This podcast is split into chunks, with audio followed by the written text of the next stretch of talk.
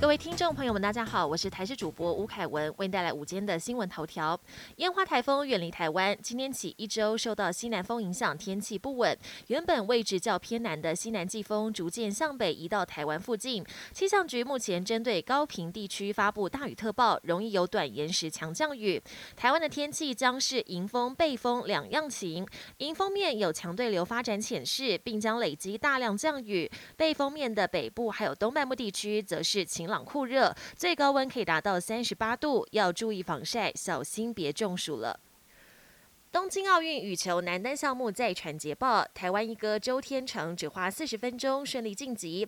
开局小天还没有完全进入状况，直到中场找回节奏，连续几波进攻让对手发生失误，最终以二十一比十二先持得点。第二局趁胜追击，以二十一比十一直落二击败瑞典好手，取得东京奥运首胜。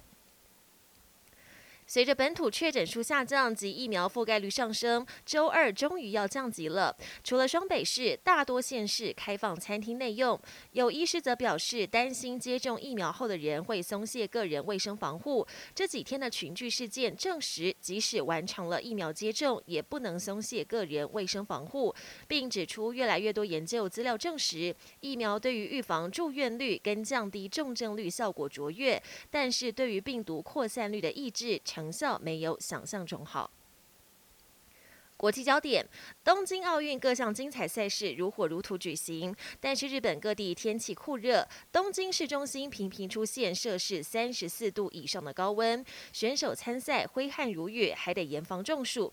就连球王乔科维奇都不满，必须中午顶着高温在室外打球，直言比赛应该改在下午三点后进行。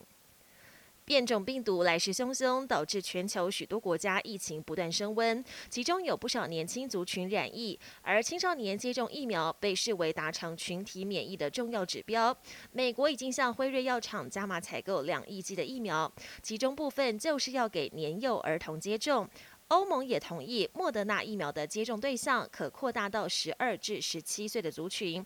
澳洲药物管理局也批准，辉瑞疫苗可用于十二到十五岁的青少年。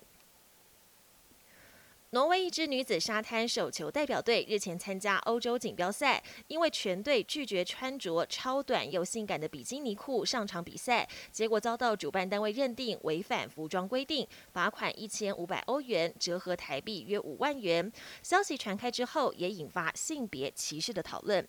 本节新闻由台视新闻制作，感谢您的收听。更多内容请锁定台视各节新闻与台视新闻 YouTube 频道。